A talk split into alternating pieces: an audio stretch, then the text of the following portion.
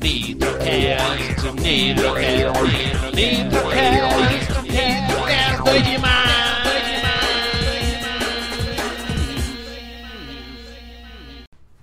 Olá pessoal, começa agora mais um Nitrocast, o seu podcast de dicas de RPG.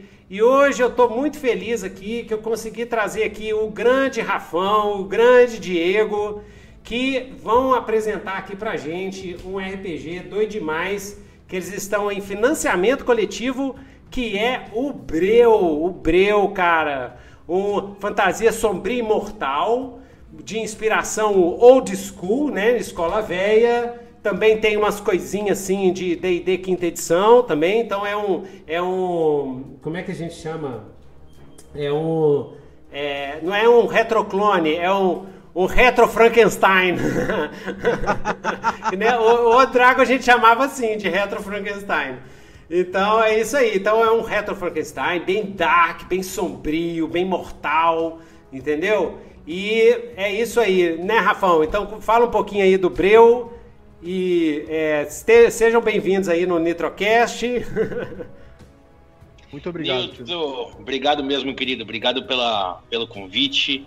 Você é uma figuraça aí do nosso RPG, já tem uma cota que a gente se conhece, troca ideia.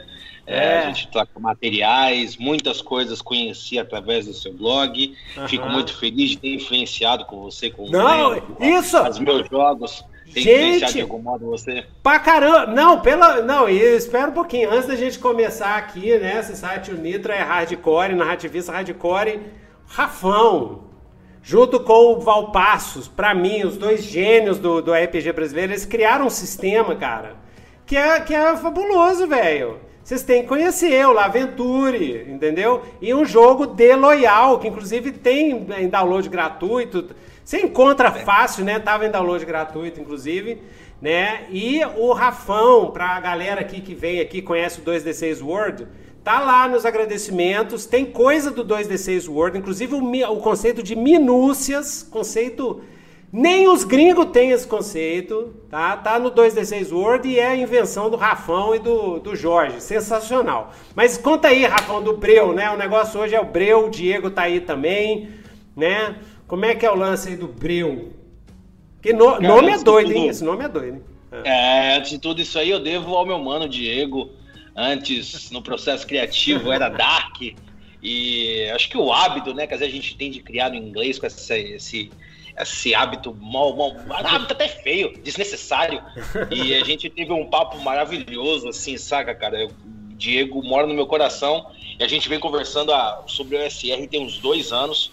É, e fazendo aquele ajuste de amigos mestres, né? E tipo, uhum. cara, vamos conversar sobre isso. Então tinha coisas que ele aprendeu comigo, coisas que eu aprendi com ele, e aí a gente foi trocando ideia, eu mestrei no canal dele pra caramba. Então a gente teve discussões então, muito ah, profundas. Tem isso também, pra galera aqui, ó. O Rafão, eu acho assim, muita gente aqui no RPG, pelo menos o pessoal que me conhece já conhece o Rafão. Né? Rafão é lá do, do Iron Kingdoms, Reduto dos Bucaneiros, escreveu RPG pra, doido, pra dar com o pau. O Diego, o Diego é do Câmara Obscura, que é um. Não é isso, Diego?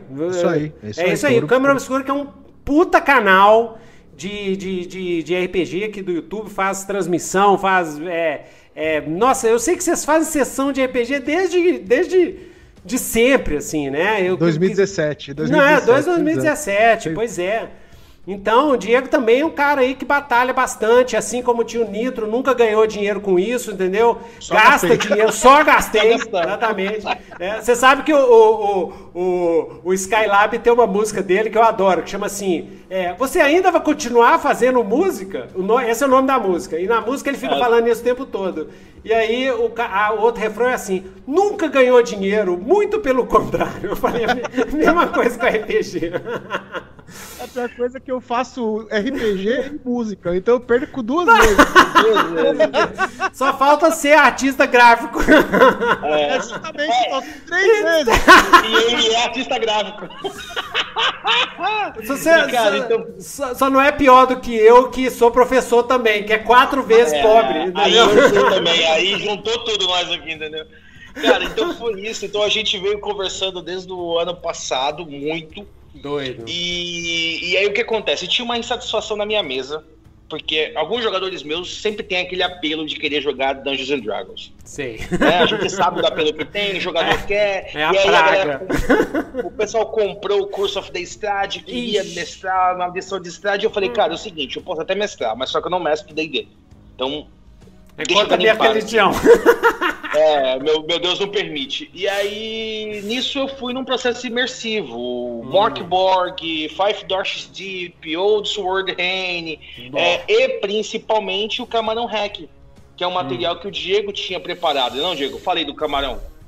Cara, o Camarão Hack foi uma. Foi uma contravenção que eu criei Hum. pra mestrar na- no lançamento do D&D aqui em São Paulo, que foi no no MIS, teve um lançamento oficial da Galápagos e tal. Hum. E me chamaram pra mestrar D&D 5, só que D&D 5 é uma parada que eu já tava muito distante e chegaram em mim por conta do do D&D moleque, né, onde a gente fez uma uma, uma exploração de o não uso de é, rolagens de atributo e de perícia. E chegaram pra mim por conta do D&D Moleque, então eu falei, cara, eu posso mestrar uma, uma versão light do jogo? Aí falaram, pode. Aí eu fui lá e escrevi rapidinho um- um- uma... num papel mesmo. Tirei todas as perícias, fiz uma ficha de personagem e deu certo pra caralho na, durante, durante, a, durante o lançamento. Por que que chama camarão? É porque tem uma história que uma vez eu entrei numa live da Medir e no Twitch ele junta o nome Câmara Obscura, então ela leu Camarão. Né? E aí Camarão o Camarão Obscuro. pegou. Camarão pegou. Né? Então o Camarão Muito Obscuro bom. virou até brincadeira no, no- virou até brincadeira no, no canal e tal. Então eu, eu puxo, peguei e fiz o Camarão Hack. Né? E é, é um, é um panfleto, são duas páginas. Onde Mas é um panfleto de, altima- de altíssima qualidade, sabe, Newton? Ele, ele, Hum. ele conseguiu condensar várias informações de D&D com uma diagramação muito boa e um material enxuto. Então eu falei, pronto, eu tenho o que eu preciso aqui. Então eu sentei em um processo imersivo e em mais ou menos 90 dias a gente já tinha umas 90 páginas escritas. Sentei com o Diego e falei, Diego, a gente tem um material em mãos. O nome é- até o momento é Dark, o que, que a gente faz? E, cara, a gente tem uma linguagem muito boa, sacou? O Diego tem uma visão muito legal sobre RPG, cruzou com a forma com qual eu acredito que a gente funcione. Ele escreveu Conspirações, que acabou de sair, que é sensacional. Pra mim, uma das melhores Sensacional. coisas, pra mim, Sensacional. uma das melhores coisas do RPG Nossa. que eu já coloquei as mãos. E o visual, nossa texto, senhora, também, o texto. Uhum. Sistema, OSR moderno de Muito investigação. Então, incrível. E a gente falou, mano, vamos juntar forças? Vamos juntar forças. Então, a Luz Negra me permitiu abrir esse espaço. E, cara, desde esse momento a gente vem construindo um material que, cara, tá, tá agradando o nosso coração e a comunidade que a gente tem criado. Então, o meu Breu Mal iniciou, a gente já tem ali um grupo de pessoas ao nosso redor, que, cara, o feedback tem sido muito legal. E no fim das contas, o que, que é o Breu? O Breu é um jogo com os pilares da quinta edição, ou seja, nós acreditamos que tem alguns pilares, Newton, que funcionam. Então, rolagem de vantagem, valores ascendentes, bônus de proficiência, descanso curto e longo, são algumas poucas coisas da quinta edição que são, putz, bacana. É- é- E é palatável para um jogador moderno. O cara que está jogando D&D nos últimos 10 anos, ele vê isso e fala, opa, me entendi aqui. Porém, toda a nossa visão é profundamente OSR, baseada no Kick Primer. Então nós não temos rolagem de perícia, nós não temos rolagem de atributo, nós não temos resolução através dos dados da maneira como eles estão acostumadas. É, o nosso foco é na visão mais tradicional possível do SR, do que nós temos como visão, do, do que é mais, do que é mais tradicional possível, buscando resgatar o princípio, que é da imaginação, o trabalho em equipe, ah, o mestre como papel de desafiante, ah, o jogador acima das fichas, a resolução não vem através dos dados, não tem amortecedores para você é, é, resolver as coisas com, com, com pontinhos que você tem na sua ficha. Então isso é breu. E isso tem se tornado um- um- uma coisa bem legal no financiamento coletivo até o momento. Legal, legal. Então, galera, vamos falar um pouquinho do financiamento coletivo, tá? Vou mostrar aqui para vocês a página do financiamento coletivo, né? Então, aqui ó, né? É... Então, como vocês podem ver aqui, nós estamos aqui na página aqui, ó. Então, Breu RPG inspirado em D&D quinta edição sobre ótica OSR, um RPG de fantasia medieval inspirado em D&D quinta edição sobre a ótica Old School, né? A meta é 25 mil reais. Nós já estamos com 20.492. Olha que legal. Espero agora com aqui com o Nitrocast a gente chegue logo nesse 25 e vai para as próximas metas, né? Vamos chegar lá, gente. Tá quase lá, ó. 5 milzinho, 5 milzinho, tranquilo. 5 cerveja em Belo Horizonte, que cerveja tá cara pra caramba aqui. 5 cervejinhas. E então olha só, galera, galera sempre me pede para falar isso aqui. Então, é, com 120 reais ou mais você tem o, o breu físico e o PDF e é lógico, ajuda aí, é, incentiva o Rafão e o Diego que estão aí na, na luta, que fazem isso por puro amor no coração, tá? Para quem não pode, ou para quem curte mais PDF, eu, por exemplo, eu curto mais PDF mesmo, é 40 reais o PDF do Breu, vem todas as metas e vocês ajudam a galera aí também.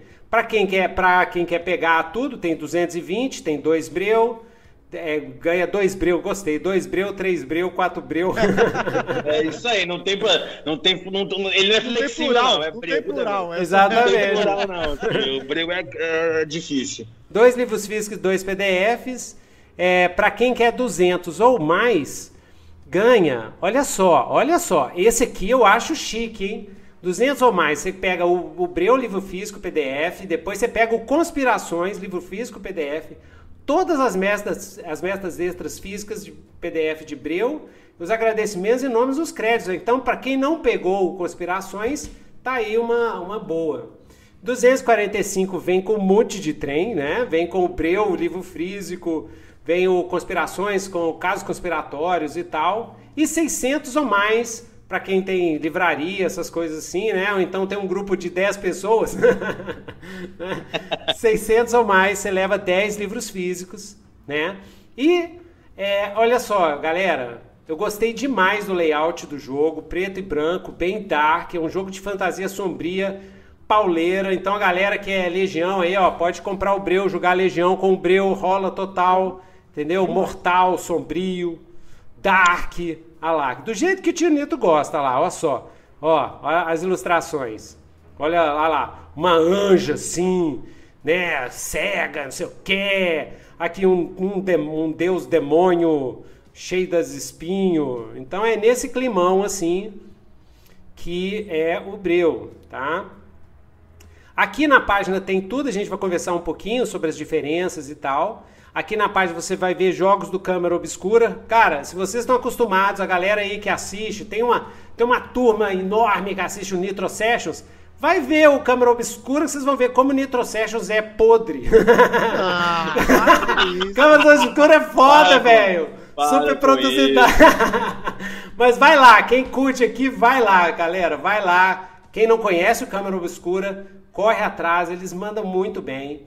Tem aqui vários podcasts aqui que já estão falando do Breu. Lógico que é, aí e o que é o OCR é isso aí. Metas extras, ó, Breu Impresso, gerador de aventura, tesouros e riquezas, itens mágicos, armadilhas, via, é, seguidores e patronos, assentamentos, rituais, Breu de capa dura.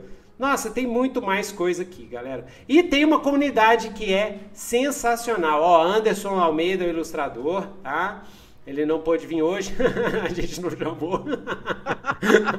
Mas tá valendo. E aqui, ó, todo mundo, Alice, tem mulher na história também, não é só cueca, não. Tem Nani, não, não. O, o Lobo Loss, gente fina também. Lobo Loss é chegada aqui da gente. Demais. Aqui. João e editora Luz Negra Editora, né? Então é isso aí, galera. Então, é, Primeiro, a pergunta para vocês dois, que é a minha curiosidade, né? Então, vocês, vocês já falaram. É, vocês é, queriam uma versão. O Breu surgiu nessa necessidade de criar uma versão light, né? Porque você não estava afim de, de mestrar o DD quinta edição, mas queria uma versão que fosse no espírito OSR, mas que também incorporasse algumas mecânicas que vocês curtiram da, do D&D quinta edição. Né? Mas como é que daí evoluiu pro, pro Breu? Como é que vocês falaram assim, ah, então vamos, vamos tocar o bonde e fazer um hack total, um jogo mesmo? Como é que foi essa, essa Cara, esse pulo? É, Nitro, em algum momento, Hum. enquanto a gente estava trabalhando no Dark, a, a ideia era que ele fosse um hack do do D&D 5, né, inicialmente. Mas em algum momento a gente percebeu que ele tinha tantas diferenças, tantas coisas que a gente estava trabalhando. E, se, e que se a gente trabalhasse algumas mais, a gente fazia um standalone, né? Um jogo por si, né? E se destacava dos, da 5E e, e criava uma criava um, um jogo único, um jogo próprio, né? Que vai poder crescer com as suas próprias pernas, com seus próprios cenários, seus próprios módulos, seus próprios suplementos. Né, já tem uma porrada de coisa planejada. O Rafão é uma máquina de escrever. né? Rafão é uma máquina de escrever. Né? O meu trabalho. É. A, a minha puxada de orelha, a minha puxada de orelha, eu já falei antes da gente começar aqui, a gente vai falar disso. Eu quero lore, tá? Eu quero lore. eu falar. Por quê? Pô, eu tô aqui com o Ra- Rafão. você- Cara, não. O Rafão já fez um cenário junto com um amigo dele. Um cenário que é foda, que inclusive me, me fudeu, né? Foi- Belgard. Pois é, Jefferson Belregard. Neves, meu grande mano. Me ferrou esse cenário, porque eu tava lá fazendo maior é, divulgação do Legião, não sei, eu tava ralando no Legião, divulgando Legião, falei assim, vai ser o cenário mais sombrio e dark do Brasil. Aí vai esse cara lança aquela coisa lá, que é muito, muito mais sombrio que. Cara, nossa, muito mais sombrio que Legião. Então, é. Pois é, então Belregard, quer dizer, Belregard, é, o, o Breu dá pra jogar Belregard numa boa, assim, se Opa, tirar a coisa fácil. mais de magia e tal, né? Mas, né?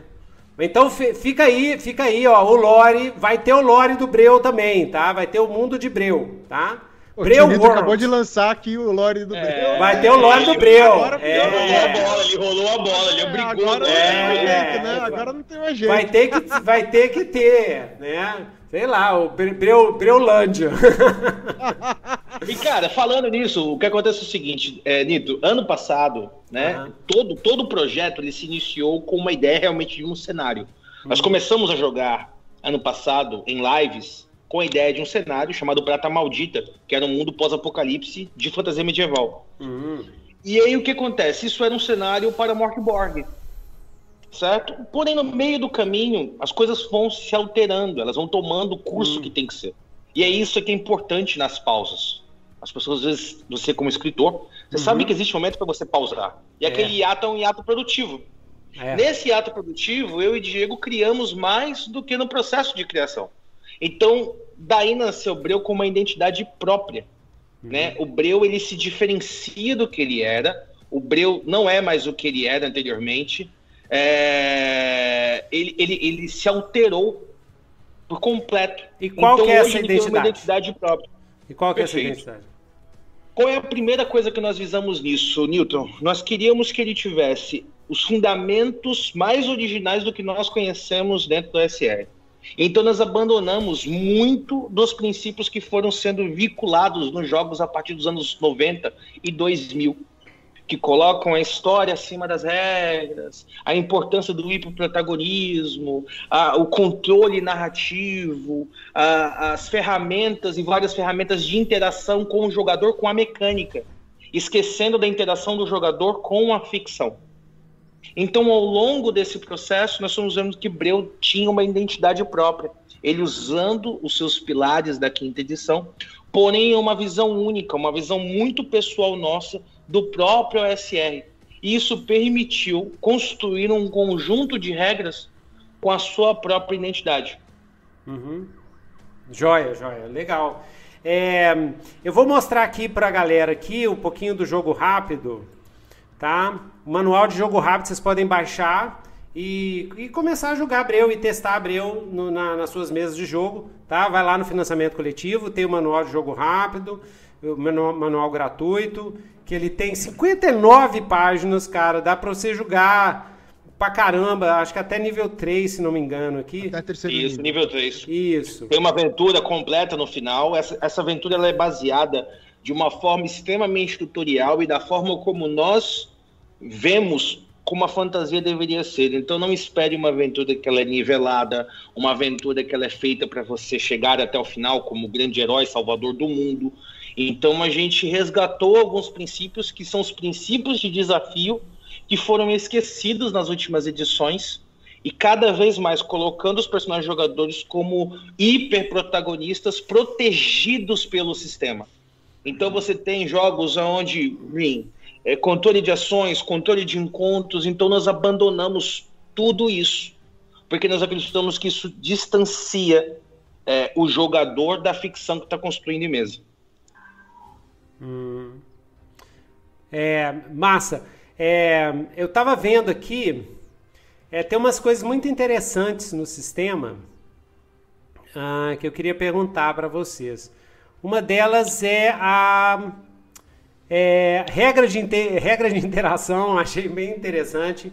Rola 2d6, né? Então a gente tem aquela curva, né? E eu achei interessante fazer a regra de interação com 2d6, ao invés de que normalmente eles fazem com uma porcentagem sem curva, né? Vocês fizeram com curva. Então a maioria dos, dos das reações, gente, regra de reação, eu- regra de reação é o seguinte: você encontrou com uma pessoa, uma criatura, né? No, no old school é assim. Aí você tem que ver como, qual que é a reação. É, como não tem o, o- o- o- é, é, como você está improvisando ali na hora, você vê qual é a reação do outro personagem, da criatura, do monstro e tal. Então, no, no caso do Breus, rola 2d6, e aí, aí se tirar 2 é muito hostil, 3 a 5 é agressivo, 6 a 8 neutro, incerto, calmo, 9 a 11 afinidade, desatento.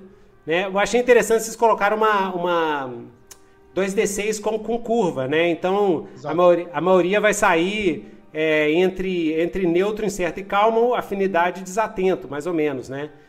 E é, eu achei interessante isso. Os pontos Fala um pouquinho carga... sobre isso aí, Diego, com relação a, a- a essa trinca de ouro que a gente sempre comenta, Diego. É, a gente chama de trinca de ouro as regras de interação junto com a regra de chance.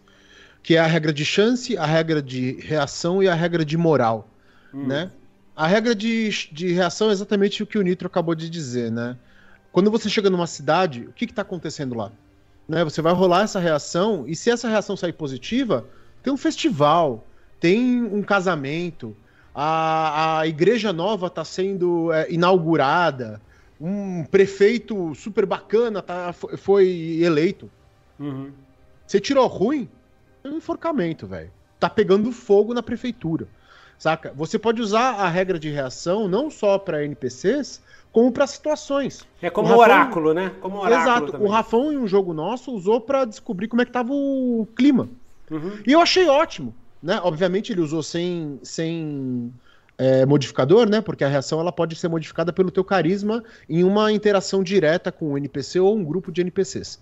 Né? Mas é uma, é uma ferramenta muito flexível. A moral, ela é uma ferramenta que determina a tenacidade de um oponente, né? Ou de alguém com quem você está tendo algum tipo de conflito. Então, todo, todo, todo monstro, todo NPC tem uma moral é, atribuída a ele. Em determinadas situações, existem algumas situações Uhum. pré-definidas e existem situações que o mestre vai perceber durante o jogo. Né? Ele vai rolar aquilo lá, e se aquilo lá sair abaixo da moral, a- sair acima da moral do cara, ele vai desistir do que ele tá fazendo. Ele fala: Não, para aí, vamos pra esse negócio tá muito louco, velho. Não, larga essa espada aí, não quero morrer, não. Né? E a regra de chance, que eu sou suspeito pra cacete, porque eu mestro 90% é, dos meus jogos com regra de chance, que é quando o mestre não sabe alguma coisa, ele pode usar chance baseado na percepção da- dele da ficção e das interações e, e das ah, intervenções que os jogadores fazem na ficção para determinar algo.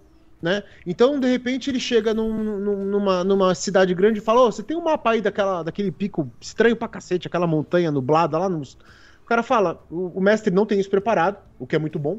E ele fala: Cara, tem uma chance, tem dois, dois, duas chances num D6. Então você vai rolar o D6 e se sair cinco ou seis, o cara tem o mapa. E você pode usar isso para tudo. Então a gente, essas três regras pra gente são as, a trinca de ouro do mestre OSR, porque são três ferramentas da caixa de ferramenta dele que vai, é, ele pode fazer um jogo acontecer praticamente sem prep. Ah, que legal, legal. Massa demais. É, e é, você fala que é fantasia sombria, a gente já falou do sombrio e mortal. Ele é o sistema é bem mortal mesmo? O pessoal perde personagem fácil, assim?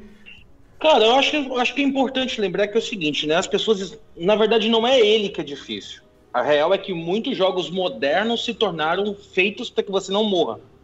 Hum. Certo? Então não é obrigatoriamente essa ideia de que não, o jogo é feito para que você morra. Não.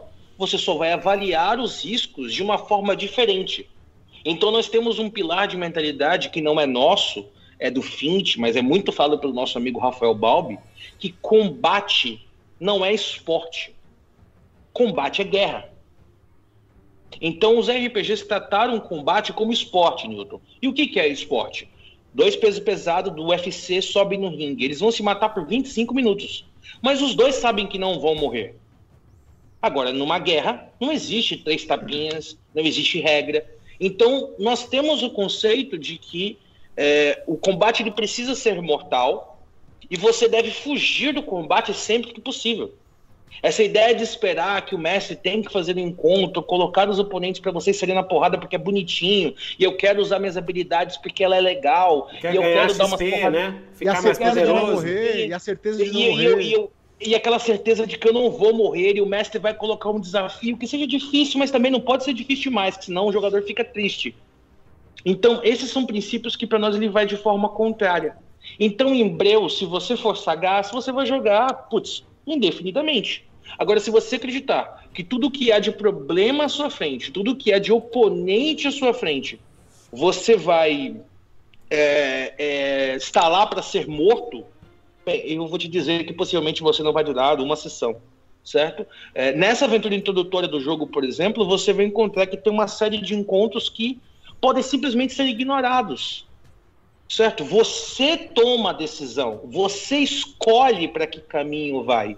Se você começar a seguir por uma ponte, e na ponte tem ossos quebrados de oponentes do passado, um escudo trincado no meio, um, um bloco de pedra que parece que foi arrancado com as mãos. Você está seguindo para lá porque você quer. Um mestre de OSR, ele pode ter certeza que, se ele é um mestre de OSR mínimo, o papel dele é não per- é- é permitir que haja mais de um caminho ou mais de uma forma de abordar esse problema. Agora, se você acredita que o seu destino é seguir por essa ponte, enfrentar os desafios cara a cara, porque aquilo é épico para o jogo, possivelmente você vai encontrar a mortalidade muito próxima. Isso que o Rafão tá falando é importante, porque uma das ferramentas mais importantes do mestre OSR, que a gente vai deixar muito claro dentro do livro, é antecipação, né? Para você não ter, para você não ter essas coisas de essas ilusões de você criar é, desafios medidinhos, do, aquela coisa, ah, talvez um morra, mas eles podem salvar tal. Você antecipa. Então isso que o Rafão fez da ponte é uma antecipação. Ossos ossos do passado, um escudo quebrado, blocos arrancados. É, Alguma coisa tá ali. Ele tá antecipando o perigo. Né? Então, isso é, a gente traz de volta pro jogo isso. E outra coisa importante que você falou, Tionito, é o seguinte: no Breu você não ganha XP por matar monstro, você não ganha XP por combate, você ganha XP por evitar combate. Exatamente. É uma das formas de ganhar XP é evitar combate dentro de Breu. Né? Então, você não precisa necessariamente fugir. Você pode conversar, você pode dar a volta nos caras, você pode enganar, você pode se esconder. Tem uma série de coisas. A gente convida os jogadores a pensar no que eles vão fazer, ao invés de ir de peito aberto, porque eles sabem que o peito deles é de aço. Perfeito. E, e isso a gente faz o que a gente falou desde o começo, sabe, Newton?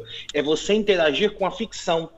Não interagir com a ficha. Não, mas eu tenho uma habilidade aqui que me diz que sempre que eu não souber qual o inimigo que está próximo, eu posso fazer três perguntas para o mestre. E isso não é interagir com a ficção, isso é interagir com a mecânica do jogo. Ah, não, quando eu entrar numa sala, eu posso fazer um teste de percepção. Ah, não, sempre que eu tiver um inimigo ao meu redor, o mestre tem que me dizer alguma coisa. Então, são mecanismos que, para nós, a gente vê como dois modos. Um, ele acaba servindo como uma bengala, e isso pode atrapalhar, como uma rodinha na bicicleta, sempre ajudando a não cair. E segundo, como um amortecedor. Mas, poxa, mestre, o monstro me atacou sem eu fazer uma rolagem de detectar? Mas, poxa, mestre, eu quero fazer um teste de detectar aqui na sala para encontrar algum tesouro. Eu preciso que você entre na ficção, interaja com a ficção. Cara, eu estou procurando debaixo da cama e atrás dos livros para ver se tem algo escondido. Ponto. A partir daí, a gente começa a estabelecer uma conexão que é eu e você estamos dentro da ficção e as regras têm um papel secundário no estudo. Hum, legal, legal. É, eu acho que é por aí mesmo. Eu acho que é por aí mesmo. A, a única coisa que eu acho do SR, a única coisa que eu acho, assim, que eu. É, que eu, eu mestrei o SR, né? Eu mestrei desde 84. a única coisa que, assim, eu não, não me, me, me, me chama mais é porque é o seguinte: eu sempre acho que o SR é bom para contar um tipo de história. Um tipo de. E vocês estão falando muito claro aí e deixa bem claro. É uma história de sobrevivência. É uma história de perigo, de sobrevivência. O jogador sabe que o personagem dele é frágil. E isso, é, ou seja, tem um certo número de histórias que você pode contar e fica fera com isso. É o famoso cagaço. Eu sempre falo: o, o, o grande lance do OCR é o cagaço, é o medo, é o terror é o que num combate besta você perde seu personagem lá assim, né? Eu até andei mestrando para testar o DCC, esses, esses baluartes aí do OSR, e é, e é, é, impressionante. Eu mestro de acordo com a regra e toda sessão tem morte. Toda não tem dessa. Toda sessão tem morte. Era, da, era inclusive me lembrou mesmo na época quando eu mestrava é, lá nas Conchinchina, era assim mesmo, isso acontecia mesmo. E isso faz com que os jogadores tenham um tipo de comportamento, depois de umas 4, 5, depois que você faz 10 sessões de DCC, os jogadores começam a ter o mesmo tipo de comportamento, que é o comportamento sobrevivente. É como se fosse, okay.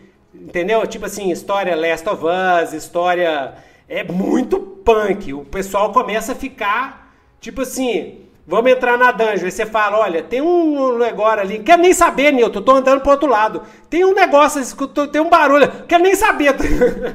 Entendo. Ô, Nilton, de coração, eu entendo que existe uma mentalidade é, intrínseca. É porque, é, porque é, é, o, é o tipo Todavia, de é, é o tipo de história. Toda, né? Todavia, eu gostaria de fazer um convite para todo mundo que está assistindo. Vai lá no Spotify, Reduto do Bucaneiro, e eu fiz uma análise de uma das melhores coisas que eu consumi na internet RPGística dos últimos anos. Se chama Nobre Lobo, do canal da Câmara Obscura. me mata, mestrado pelo Diego Bacinello, que é adaptado por um quadrinho do Gustavo Tertolioni, do parceiro nosso. Uhum. E é um jogo de policiais dos anos 90, 2000, uhum. narrado no Conspirações, uhum. digno de Infiltrados e True Detective, com algo totalmente OSR. Não, então, mas... então o, que eu quero, o que eu quero dizer é o seguinte. Não, eu tô é, falando. O mais importante desse, não, só, desse é.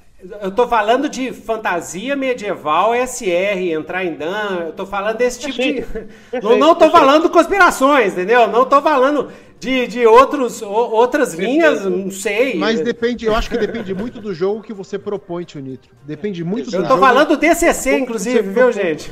Então, mas o DCC, pelo menos as aventuras prontas dele as que eu conheço, elas são só dungeon. Né? É, você até é. tem uma, uma, uma, um pré, você tem um pós, mas é. o, o, o, grosso é a dungeon. É. Você pode ter um jogo muito bom uhum. dentro de uma cidade, como a gente fez no Ruas Antigas uhum, uhum. Então eu acredito que é o seguinte. E ninguém vai morrer lá, né? Tipo assim. É, pode, não, pode morrer. Sim, a real é que eu noto que é o seguinte: essa. essa Uhum. Existe, existe alguns pilares que para algumas pessoas são tidos como sagrados do SR que a gente não compactua. Uhum. Certo? Como, por exemplo, acreditar que é, todo mundo vai morrer, uhum. a qualquer situação você vai morrer. Porque para nós se torna a mesma escola de um mestre ruim os princípios quando vai narrar Call of Cthulhu. Todo mundo é feito para morrer ou ficar maluco. E eu não acredito que é por aí. Certo? O caminho não é esse. Você tem Pode que ter um equilíbrio, monstro. né? Tem um equilíbrio ali. Você Aham. está vivendo um caminho de hostilidade. Se você entra numa dungeon, você está escolhendo entrar num lugar Aham. que é a propicialidade de você morrer. Você está lutando com chances contrárias. Mas o meu papel como mestre não é esse. Então, quando nós fomos buscar, cara, foi uma imersão muito grande nesses conceitos. O, o que eu acredito que Breu tem uma característica muito marcante é que essa forma de conduzir o jogo e a forma com qual o jogo está sendo escrito, a própria leitura você vai notar que ele não tem essa visão extrema e constante de que todos os personagens parece que são descartáveis desde o começo. Aham. E eu fortaleço isso em todos os textos. Ótimo. Você é, de, você é de primeiro nível. Não quer dizer que você é um estúpido. Aham. Eu gosto sempre de usar um exemplo do Cinderella Man, sabe? É, luta, pela, é, luta pela esperança do Russell Crowe, que é lutador de boxe. Bom demais. Ele é um gráfico exemplo. Um cara que era um grande lutador, Aham. porém está passando por uma situação extremamente difícil da vida dele, quebrou a mão, perdeu o dinheiro e está recomeçando. Então, não obrigatoriamente essa ideia de que seu personagem de primeiro nível, você é um estúpido, você é um idiota, você tá ali para morrer, você é carne de dungeon, porque isso se torna uma, isso torna na verdade só afasta o meu papel como mestre e o seu papel como jogador. Meu papel Então, não assim, é esse. não é nem ir tanto, não é nem ir tanto ao céu lá, tanto ser muito, né, conduzir, muito fácil para os jogadores, não sei o que, sem desafio, mas nem também ir no outro extremo onde os jogadores começam a ficar totalmente traumatizados, assim. Eu acho que é senão muito mais não- uma questão de É. proposta. Aham. É muito mais uma É questão buscar, de buscar proposta, a, moda- daquilo que você está a propondo moderação. E, e de qual é o que você está propondo e como os jogadores vão reagir àquilo. É. Né? Na história, uma dungeon, por exemplo. Eles estão na cidade, alguém contrata eles pra ir numa dungeon, todo mundo sabe que é perigoso pra cacete. Aham. Cara, eles podem ter milhares de ideias. Mano, tem um rio que passa lá em cima, vamos, vamos é, inundar essa dungeon. Bicho, vamos encher esse troço de fumaça. Vamos contratar um monte de gente pra entrar nesse troço antes. Entendi. Tem uma série de formas de você acessar Mas- o perigo. É, né? mas você sabe que isso é uma. é- é, sendo bem franco aqui, isso é um OCR diferente. É um OCR dife- assim. é- é- e é muito legal ver que o OSR está evoluindo também, tá também se, se transformando em, em novas configurações. Essa é uma visão, né, com uma certa ênfase na ficção do jogo, uma certa ênfase nos arcos narrativos que você está construindo com os personagens, né? É, por exemplo, você falou que um jogo de OSR de, de investigação policial que ficou tipo True Detective. Isso, para mim, você está me falando do jogo narrativista, um jogo focado na criação da história. Então, Assiste lá.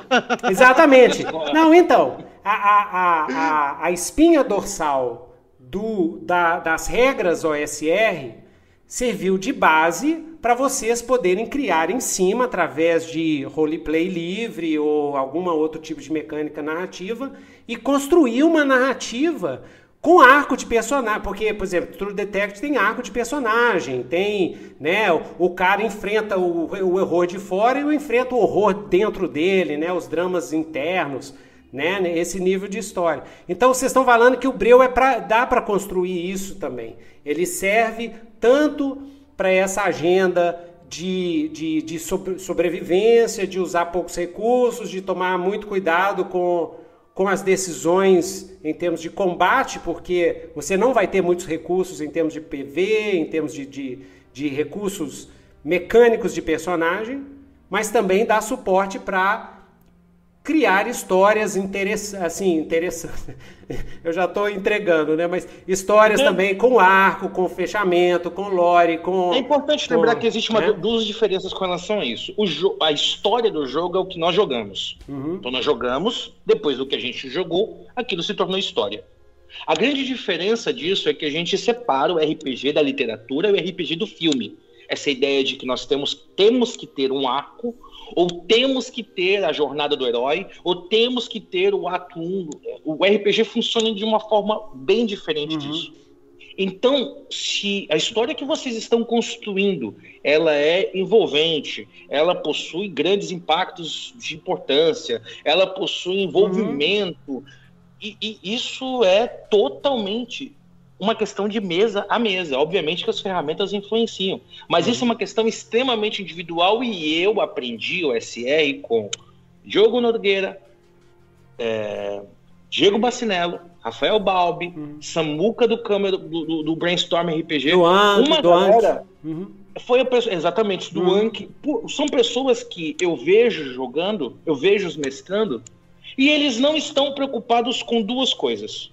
Uhum. Eles não estão preocupados em matar o seu personagem e muito menos preocupados em fazer um grande arco épico. O jogo é o jogo. Uhum. O jogo é o jogo. Eles não querem que você vença e não querem que você perca. Então existe um papel de arbitragem do mestre que foi esquecido. E o mestre assumiu o papel de quase. A palavra um pouco pesada, mas o papel de bobo da corte. Uhum. Ele é um entertainer. Ele precisa certo? Ele precisa ficar ali na Não, mas Rafael, mas, mas, mas, Rafael, é, sendo um, um entertainer, né? Eu falo o seguinte, tem, tem estilo, tem, tem espaço para todo mundo, Rafael. tem, tem espaço, tem espaço para tudo é, e tá tudo certo, tá tudo tá certo. Tudo certo. O, o, novamente, como a gente veio para falar do Breu, nós estamos falando eu não tenho como passar do é, papel porque, de. Porque de, o mestre de... entertainer também pode querer mestrar o Breu. E tá tudo certo. É. certo? É, quando a gente fala da diferença entre o mestre que está lá como papel de desafiante e o mestre com o papel de entreter, uhum. é que o mestre que tem o papel de entreter, ele deve fazer, ele tem o papel, a sensação de construir um grande arco, uma grande aventura, ele compra uma aventura de D&D de 300 páginas e os jogadores sentem que eles vão fazer parte daquele arco, porque isso é criado, Newton, desde lá do movimento, lá do, do Manifesto Hickman, dos personagens serem importantes uhum. e eles têm que ser o centro do mundo de aventura. Então, quando você retoma o papel do mestre como desafiante, uhum. o meu papel aqui é dar o meu melhor na construção do mundo nas opções do mundo, na descrição do mundo, para que quando eu precisar ser o meu pior, Show. você possa ser o seu melhor. Você vai brilhar no momento onde o desafio for sendo colocado. Então, o Breu, ele tem como algum desses princípios, por quê? Porque a gente tira a necessidade de, de rolagens para resolução de problemas que não estão dentro da ficção. A gente fortalece a construção Você resolve aonde? Você resolve esses problemas como? Na conversa? Vamos lá. É, por exemplo, momento... não, não tem teste de perícia? Tem teste, por Nós exemplo, não temos teste de perícia. Teste de perícia não, perdão. Carisma. Teste de carisma. Nós não temos o famoso teste, teste de manipulação. Não, nós não temos teste de perícia, então resolve, nós não temos teste de atributo. Resolve na conversa. Na conversa A gente resolve... A primeira coisa, é, o jogador vem antes da ficha. Então, boas ideias são sempre recompensadas. Além de tudo isso, todos os personagens possuem uma pequena sentença chamada antecedente. Hum. E ela é a junção de eu sou, pontinho, pontinho, pontinho, bom em, pontinho, pontinho, pontinho, em busca de. Então, se você faz um guerreiro e coloca eu sou um nobre, bom em lidar com a alta corte, em busca de ser um bom sucessor da minha família, fica para nós evidente que o seu personagem ele tem mais facilidade em lidar com situações sociais do que o outro. Então, pronto, nós já temos algum princípio e algum parâmetro para a resolução de conflitos. Hum. Então, antes de apelar a qualquer rodagem de dado, nós temos uma série de construções. O que, que você me falou do seu personagem? O que, que a gente vem construindo até o momento? Qual a classe do seu personagem? Qual o antecedente do seu personagem? Antes da gente preocupar-se em buscar um último recurso, que é uma rolagem de dados. Então a gente nota, Newton, que é, os papéis foram invertidos. Você pega numa live ou numa aventura oficial da Wizards, você entra numa sala e está escrito: ao entrar nessa sala, faça um teste de detectar 17, você encontra um tesouro. Então você não interagiu com a ficção. A gente ensina isso ao longo de todo o processo do livro, que quando você é colocado em uma situação desse modo, todos na mesa, todos, isso é horizontalizado devem arbitrar para avaliar como aquela cena vai ser resolvida. Cara, a gente vai atravessar um pântano. Quem é que tem chance de ficar atolado, quem é que não tem? Ah, não, vamos avaliar aqui quem é que está pesado, quem é que está com carga, quem é que não, está com é carga. resolvido na ficção. Resolvido na ficção. Sim. sempre na ficção. Ótimo. Beleza, não vou falar mais nada, senão você vai ficar. Mas Não, eu tô vendo. É, isso? não, é porque eu tô vendo muita influência. Eu tô vendo minúcia aí, você tá falando. A gente tá Mas, mas, vendo ô, Newton, ficção em primeiro que- lugar. Mas, Newton, as, as referências, elas são as mesmas. É só porque, Rafão, é, é porque, Rafão, os conceitos que você e o Jorge desenvolveram lá no, no The Loyal são espetaculares, cara. São espetaculares. E eu tô vendo claramente que eles influenciaram fortemente na criação do Breu. E eu fico muito feliz. Porque, por quê?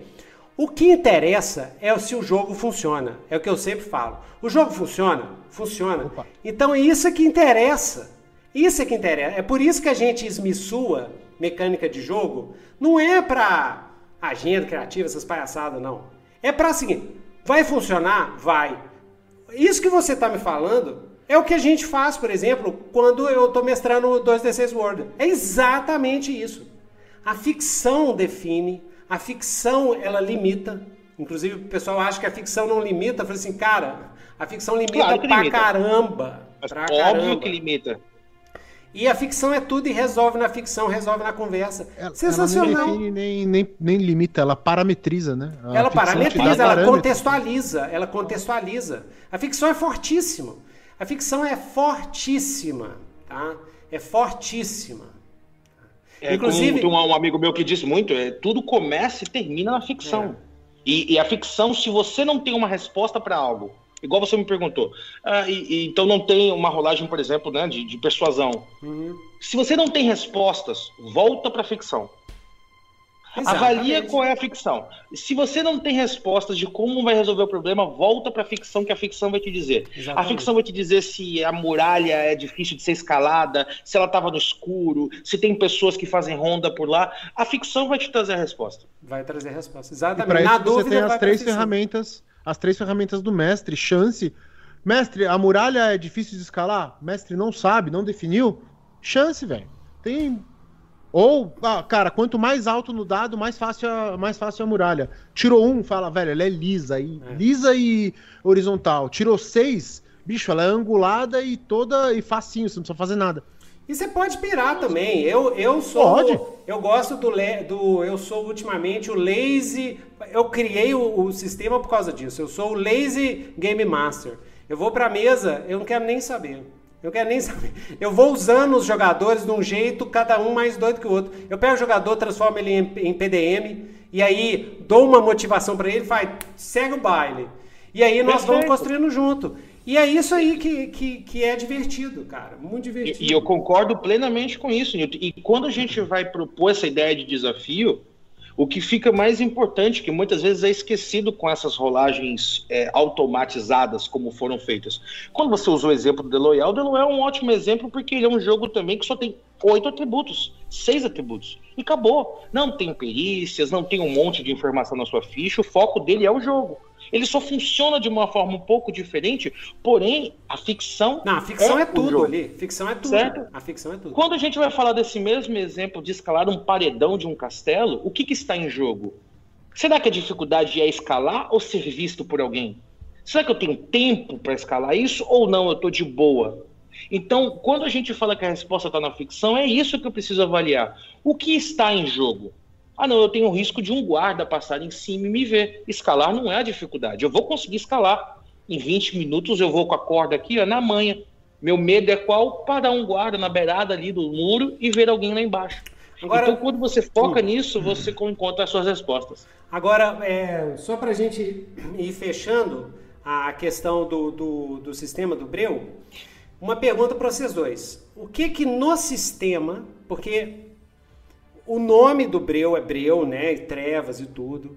A temática é fantasia sombria, fantasia mortal. As ilustrações remetem a um mundo que mistura fantasia com horror, com terror e, e tudo, né? Deve ser um mundo assolado por forças das trevas, um mundo de, de medieval, daquele medieval bem pauleira mesmo, né? De, de difícil sobrevivência e tudo, né? Os, é, mas o que que na mecânica do jogo o que que, se, se existe ou não, pode também não existir, tá? Não é crítica, estou só perguntando. O que, que na mecânica do jogo que remete a isso? Tem alguma coisa, né? O, o exemplo clássico seria os pontos de sanidade no, no Cthulhu. Você tem um sistema que tem ponto de sanidade. Se um sistema tem ponto de sanidade, é porque conta esse tipo de história, né? Tem alguma coisa ali no, no sistema que vocês colocaram, ou, ou não, ou, ou, é só o, o clima mesmo?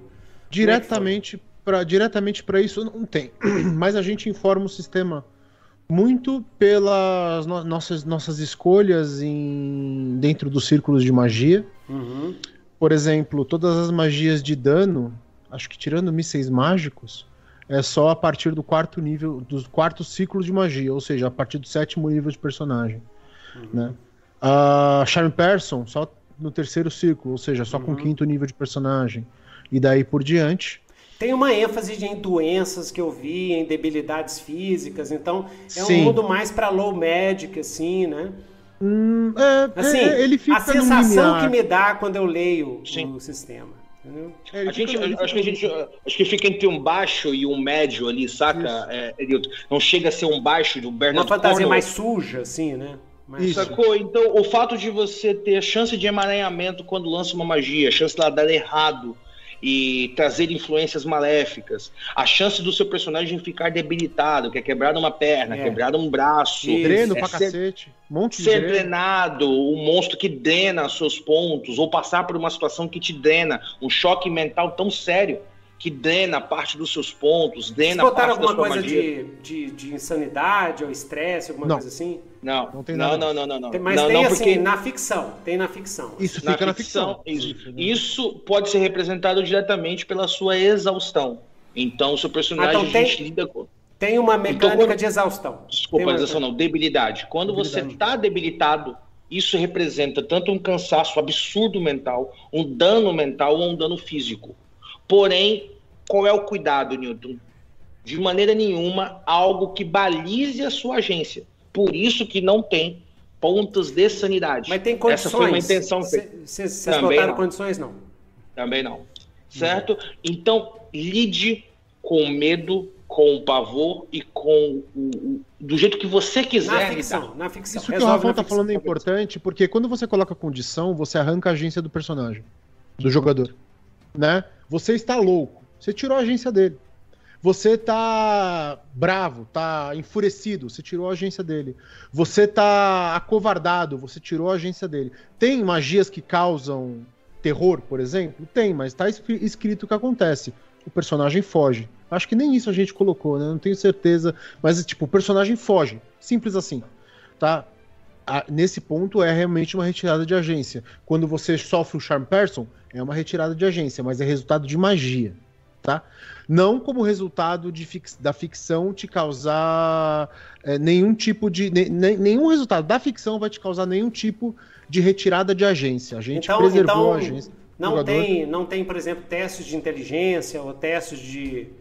Não. De, não. Nada disso. Força de vontade. De... O que tem é, é, teste de resistência. resistência. Teste de resistência. Para você resistir às magias. É a tua resistência passiva para você resistir às coisas que acontecem à sua volta.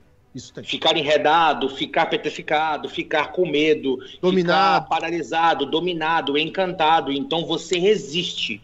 Mas você não rola. Você, a rolagem de dado ela não tem o papel de ser um resolvedor de problema. O problema ele já aconteceu. Então, basicamente, nós só temos três rolagens de dado no jogo, Newton. Quando você tem uma situação de ataque, hum. quando você tem uma situação de resistência, ou quando você tenta flexibilizar magia.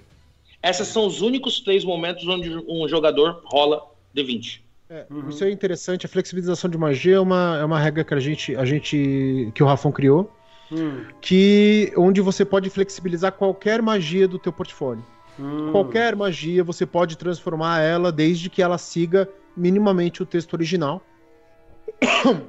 Se você aceitar o risco tanto de ganhar uma debilidade por não conseguir, né? Você tem o risco de ganhar uma debilidade, você tem que fazer um teste de constituição.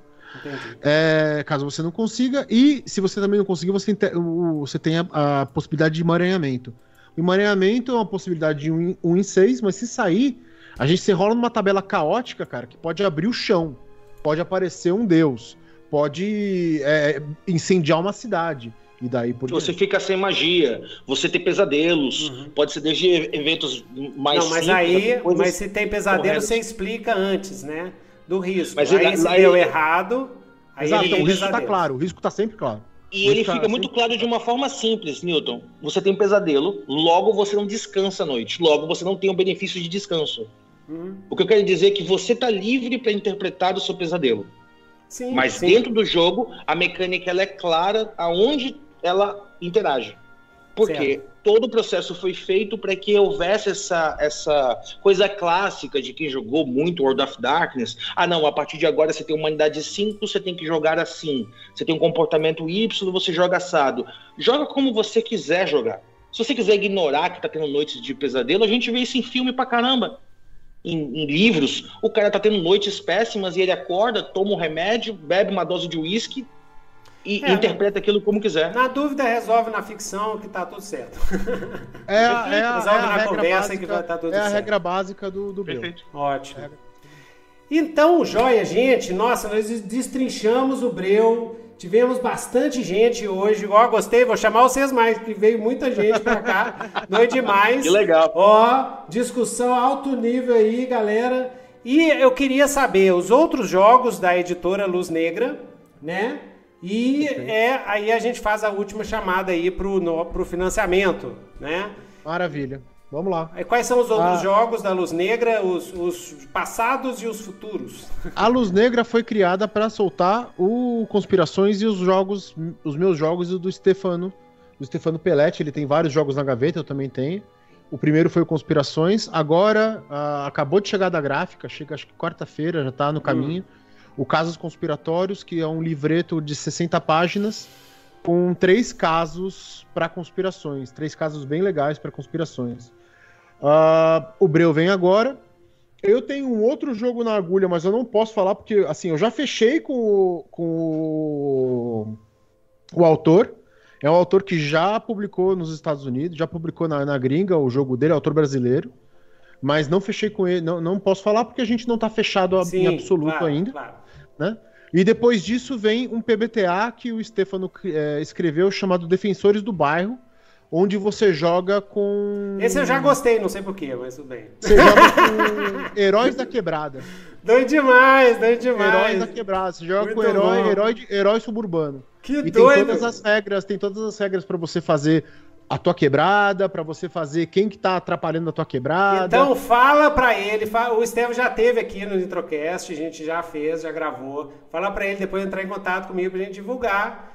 PPTA, nossa mãe, PPTA tem uma galera aqui viciada aqui que aqui e esse joguinho, canal. esse joguinho que vem depois do Breu, eu também vou entrar em contato contigo pra gente falar que agora eu não posso falar porque eu não apertei a mão do, do autor ainda, mas Não, eu vou é, apertar não, é, essa semana aí. E, eu, nossa, eu. já- é, essas coisas não pode falar, não. Eu já, já falei muita coisa no passado que deu errado depois. Depois eu tive que.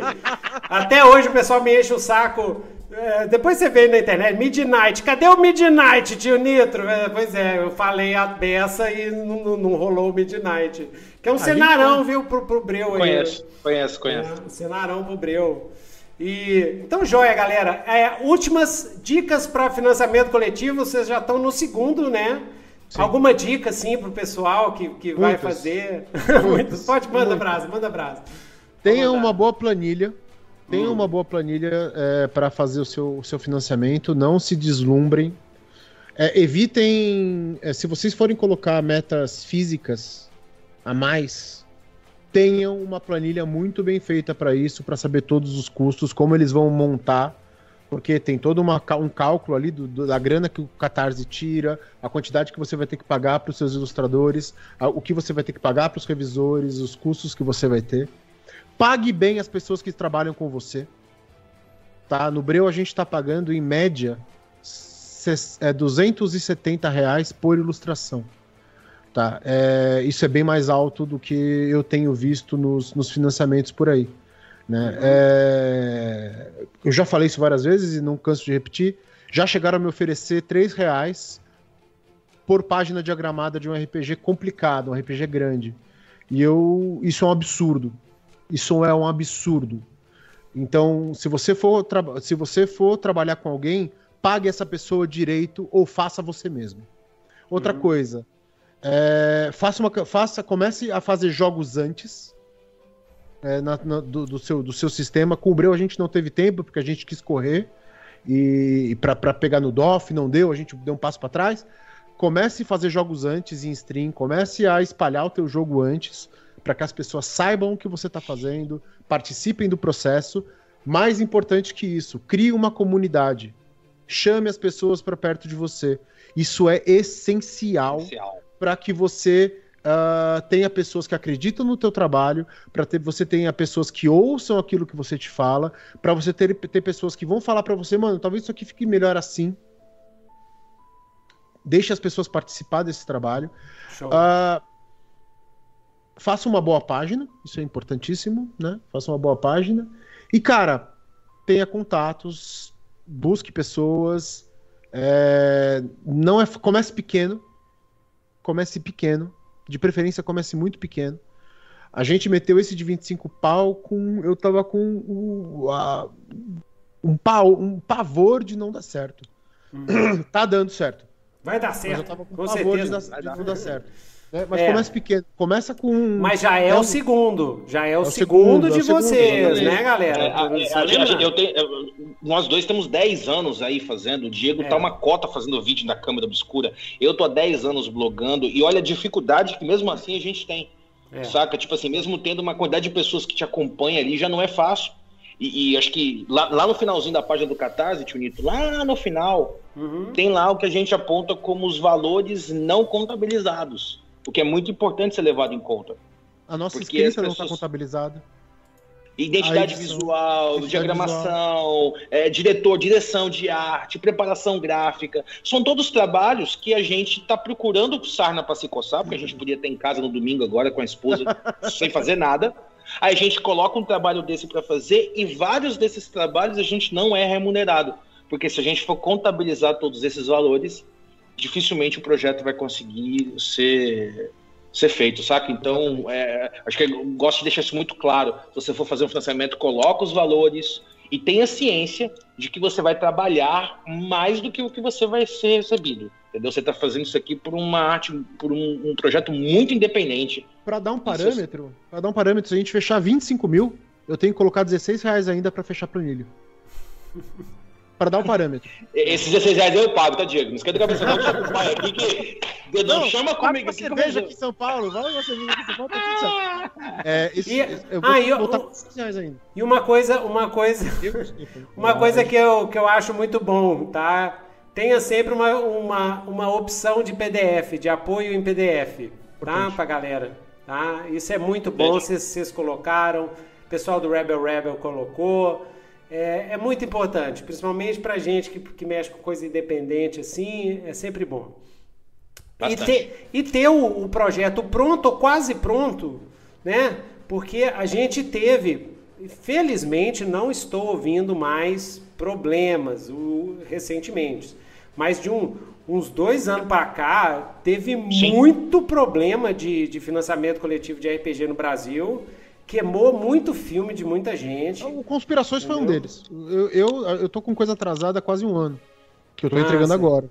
Sei. Conspirações foi um deles. E por isso a gente até mudou a forma como a editora trabalha. A editora hoje só trabalha com livro pronto. Isso, exatamente. Tá. A mas olha, é, gente, é muito difícil, tá? O pessoal sabe que o Legião, a gente no Legião, a gente teve problema no nosso financiamento por causa de problema da, da gráfica da China, te- teve um atraso monstro, entendeu? Mas depois, depois que a gente entregou tudo, tudo beleza, a gente foi lá na Buró e aí a gente criou um mega protocolo para aprendemos o que o, o, o problema que tivemos, que nem o Diego teve aí com conspirações, para não acontecer mais. E Exatamente. até agora o cult foi perfeito, o, o Cultos Inomináveis foi perfeito.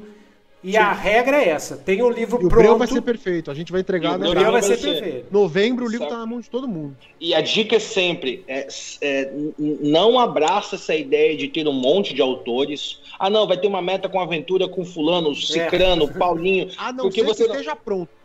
A não ser que seja pronto, porque você não sabe. O Paulinho hoje tá hypado com você, daqui a seis meses ele separa da esposa e tá numa fase de sem poder escrever e você não sabe. Sacou? E outra é entregar material físico. Aí o material físico fica pronto, o outro não fica pronto, tem Ó. que pagar dois fretes. Aí pronto, bagunçou A tudo. gente tá sofrendo com isso. A gente tá sofrendo com isso. O que eu Tipo, posso falar do, do, do Old Dragon segunda edição, que a gente ficou tão traumatizado com o que aconteceu com o Legião, que o Old Dragon segunda edição tem, teve meta me- extra até dizer, dar com o pau, né? Todas, isso eu posso falar, se o, se o Mr. Pop me xingar, dane-se, mas todas as metas extras estavam prontas antes do financiamento. As metas extras estavam prontas. É, aventura extra e não sei o quê. Porque eu fiz um monte de coisa antes do financiamento. Mesma meta extra. Justamente para evitar esse problema, Rafão. Esse problema de você. As nossas metas extras já estão prontas. Ai, que bom. Todas elas. E, e o nosso foco é aumentar o tamanho do livro. Isso. Então, a mesma pessoa que está pagando hoje para ter um livro de na casa de 120 páginas, a gente bater todas as metas, Nilton, a gente vai para um livro de na casa de 180 páginas pelo mesmo valor. Ótimo. Então, a nossa intenção é transformar o livro em um material ainda mais completo, com ainda mais ferramentas, sem você precisar a gente pensar tão cedo em um suplemento que agregue ao livro. Nossa ideia, como você tanto perguntou e a galera sempre pergunta de cenários, é porque a nossa ideia é que o nosso livro seguisse o caminho como o Lamentations fez muito bem. Você Entendi. tem um livro que passa um flavor, porém Passa ele tem um material Exatamente. mas só que ele é um pouco mais genérico, mas ele passa ali um tom, ele É. passa uma ideia, ele passa uma forma de jogar. Exato. E a gente expande isso em cada material. Perfeito. Então você vai pegar lá um dia o material de Raskov, vai vir como fazer a aventura de Raskov, o cenário de Raskov, aventuras de Raskov, dungeons, mapa, pessoas. Então você vai expandindo de acordo o, o material. Ah, não, é um material que é só desgraça, demônio. Eu quero esse aqui. Ah, não, tem um outro material que é sobre anjo. Ah, tem um outro, mas só que é um material não só de regra. Mas cenário, aventura, tudo pronto para você jogar. Massa. E aí você pode é, é, sair do céu ao inferno e brincar com essas com esses materiais extras como você achar melhor. E eu só peço para vocês lançarem as suas coisas lá, em, lá na gringa, tá? Viu, Diego, Tá planejado já. Tá planejado. Rafão, saca?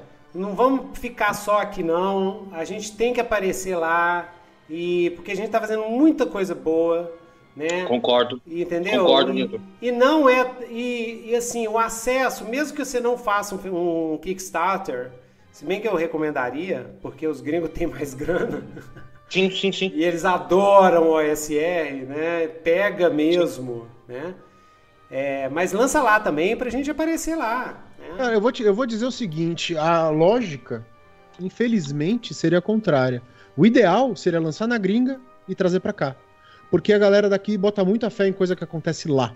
Exato. Infelizmente, isso acontece demais. Infelizmente. É, Infelizmente. Entendeu? Então, se a gente lançasse lá, desse certo lá e a gente puxa pra cá, É. a, chance, a chance de hypar o pessoal, da galera falar, não, esse é bom mesmo, é, é- é o velho viralatismo Vira- brasileiro.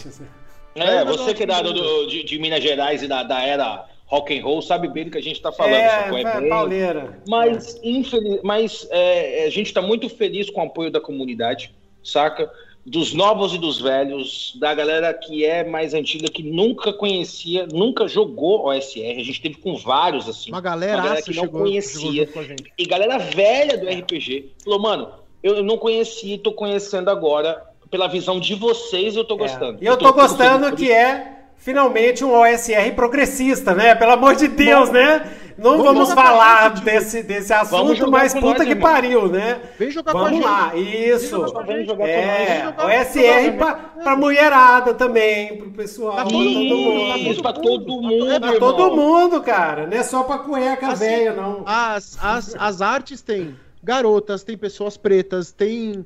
É, L- LGBTQ é mais difícil de você colocar na arte sem que você é, aponte um uma flecha, incluso. uma flecha pra pessoa. Mas pense assim, todo mundo naquela, naquelas artes pode ser qualquer gênero, qualquer orientação sexual, qualquer coisa. A gente não tem esse tipo, a gente não tem nenhum tipo, nenhum tipo de Nenhum. preconceito em É relação só a isso. seguir na nossa comunidade que a gente A vai gente conseguir. saiu de eurocentrismo, todas as nossas artes têm coisas africanas, tem coisas astecas, tem coisas otomanas, americanas. Eu gosto de botar mesmo que a gente tem que. Tem que.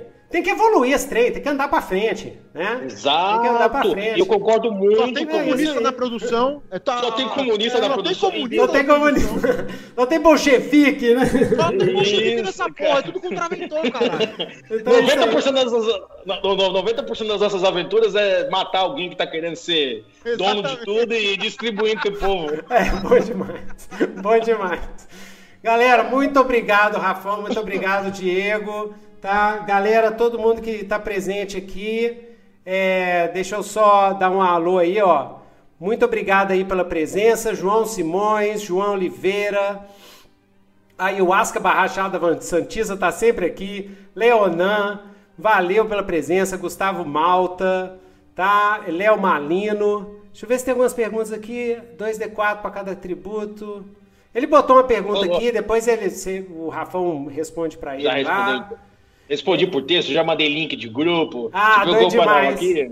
Ô, Aqui Reinaldo! Ô, Reinaldo Júnior. tio Rei, tio isso Rei. Reiuse tá aqui. Grande Rei, eu, ele é parceiraço, meu brother. Isso, ah, Tio Rei é maravilhoso. Você sabe que ele é um dos grandes. é, ele tá no Legião, né? Ele é o arquimago Reiose Bonteri, é o criador Aí. das marcas místicas. É, é um cara muito importante no cenário. assim, é o Elminster. desse- Eu gosto muito desse filho da mãe.